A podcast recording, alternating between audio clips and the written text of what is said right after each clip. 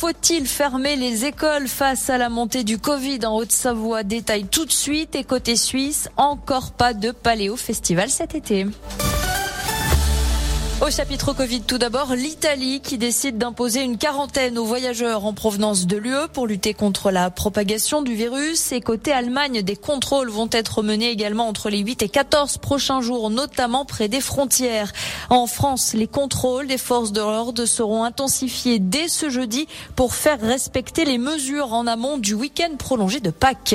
Le Covid, Alicia, qui fait aussi débat à l'école. Faut-il les fermer? C'est la question qui revient énormément ces derniers jours oui pour les épidémiologistes qui pointent du doigt l'augmentation importante de cas parmi les élèves comme les professeurs. En une semaine, le taux d'incidence a été multiplié par deux. Mais de son côté, le président Macron évoque une mesure de dernier recours. Mauvaise nouvelle pour les risques de propagation. Philippe Domergue, le responsable syndical enseignant du SNUP FSU de Haute-Savoie, dénonce un décalage entre les déclarations et les actes du gouvernement les mesures euh, que devrait prendre le gouvernement ne sont pas prises. La première des choses pour euh, maintenir euh, les écoles ouvertes, c'est qu'on ait recruté suffisamment de remplaçants. Or, ça coûte des sous au, budget de l'État, mais à un moment, il faut savoir, on, nous a dit qu'on était en guerre, donc il faut savoir si on a une économie de guerre ou pas.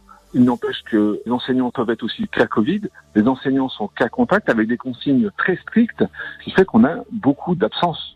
Et euh, le problème, c'est qu'on n'a pas les remplaçants euh, pour assurer le service. Dans mon école, par exemple, euh, il y a deux semaines, j'avais trois collègues absents non remplacés. Aujourd'hui, j'en ai deux qui ne sont pas remplacés. Enfin, ça devient vraiment cacophonie.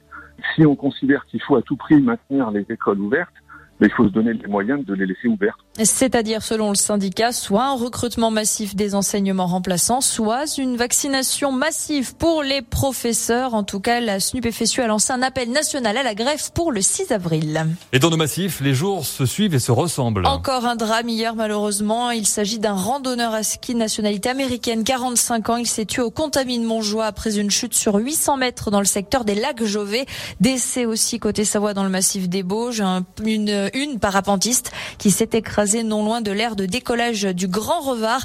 Et dimanche, on le rappelle déjà, c'était un randonneur de 27 ans qui avait chuté mortellement à la Tournette. Le bassin annécien où la campagne des élections régionales bat son plein avec de nombreuses visites de candidats. Ce mardi, c'était au tour de Jean-Baptiste Beau, le chef de file départemental de la liste de Najat Vallaud-Belkacem. Il visite ce mardi plusieurs sites autour de la rénovation urbaine et de la performance énergétique. Et puis on termine avec cette info c'est l'un des plus gros festivals de l'été chez nous. Et malheureusement, il n'aura encore pas lieu côté suisse, le Paléo, qui ne se tiendra pas à Nyon en juillet prochain dans ce contexte sanitaire encore trop incertain. Le prochain rendez-vous est donc reprogrammé en juillet 2022. La bonne nouvelle, si on peut dire ça comme ça, c'est que les billets qui ont été achetés pour cette année resteront encore valables d'ici là, précise l'organisation. Merci Alicia pour toutes ces informations à retrouver en podcast sur radiomontblanc.fr et on te retrouvera bien sûr en version flash tout à l'heure à 17h30. Rendez-vous donc dans une demi-heure effectivement pour un nouveau point sur l'actu de chez nous.